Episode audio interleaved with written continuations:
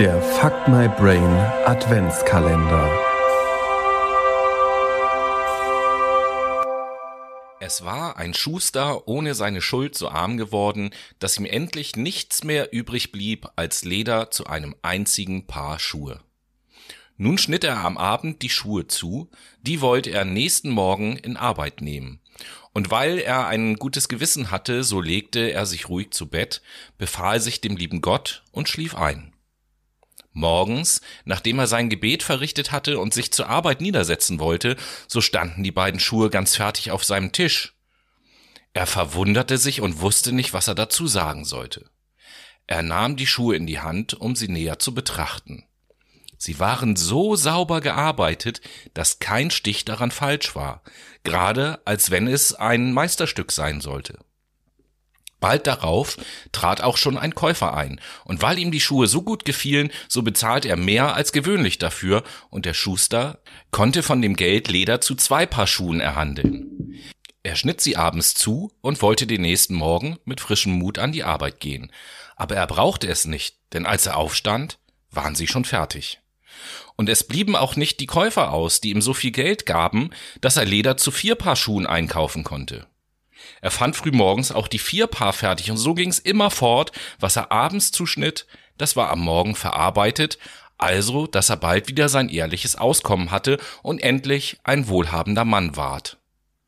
Nun geschah es eines Abends, nicht lange vor Weihnachten, als der Mann wieder zugeschnitten hatte, dass er vorm Schlafengehen zu seiner Frau sprach.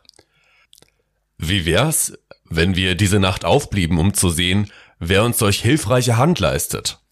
Die Frau war zufrieden und steckte ein Licht an. Darauf verbargen sie sich in den Stubenecken hinter den Kleidern, die da aufgehängt waren, und gaben acht.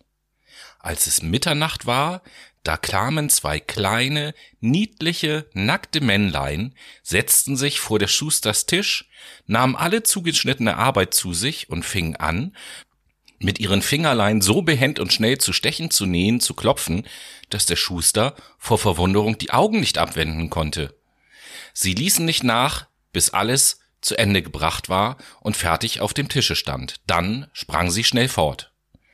Am anderen Morgen sprach die Frau. Die kleinen Männer haben uns reich gemacht. Wir müssten uns doch dankbar zeigen dafür.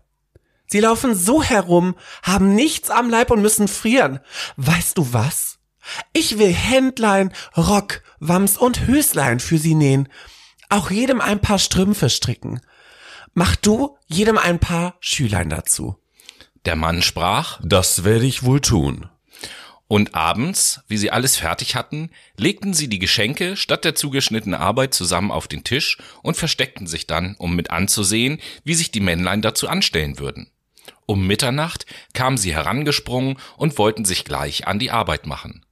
Als sie aber kein zugeschnittenes Leder, sondern die niedlichen Kleidungsstücke fanden, verwunderten sie sich erst, dann aber bezeigten sie eine gewaltige Freude.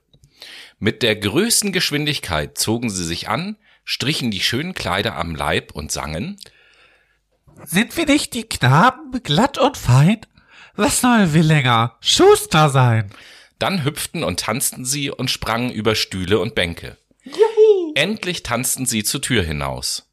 Von nun an kam sie nicht wieder, dem Schuster aber ging es wohl, solange er lebte, und es glückte ihm alles, was er unternahm.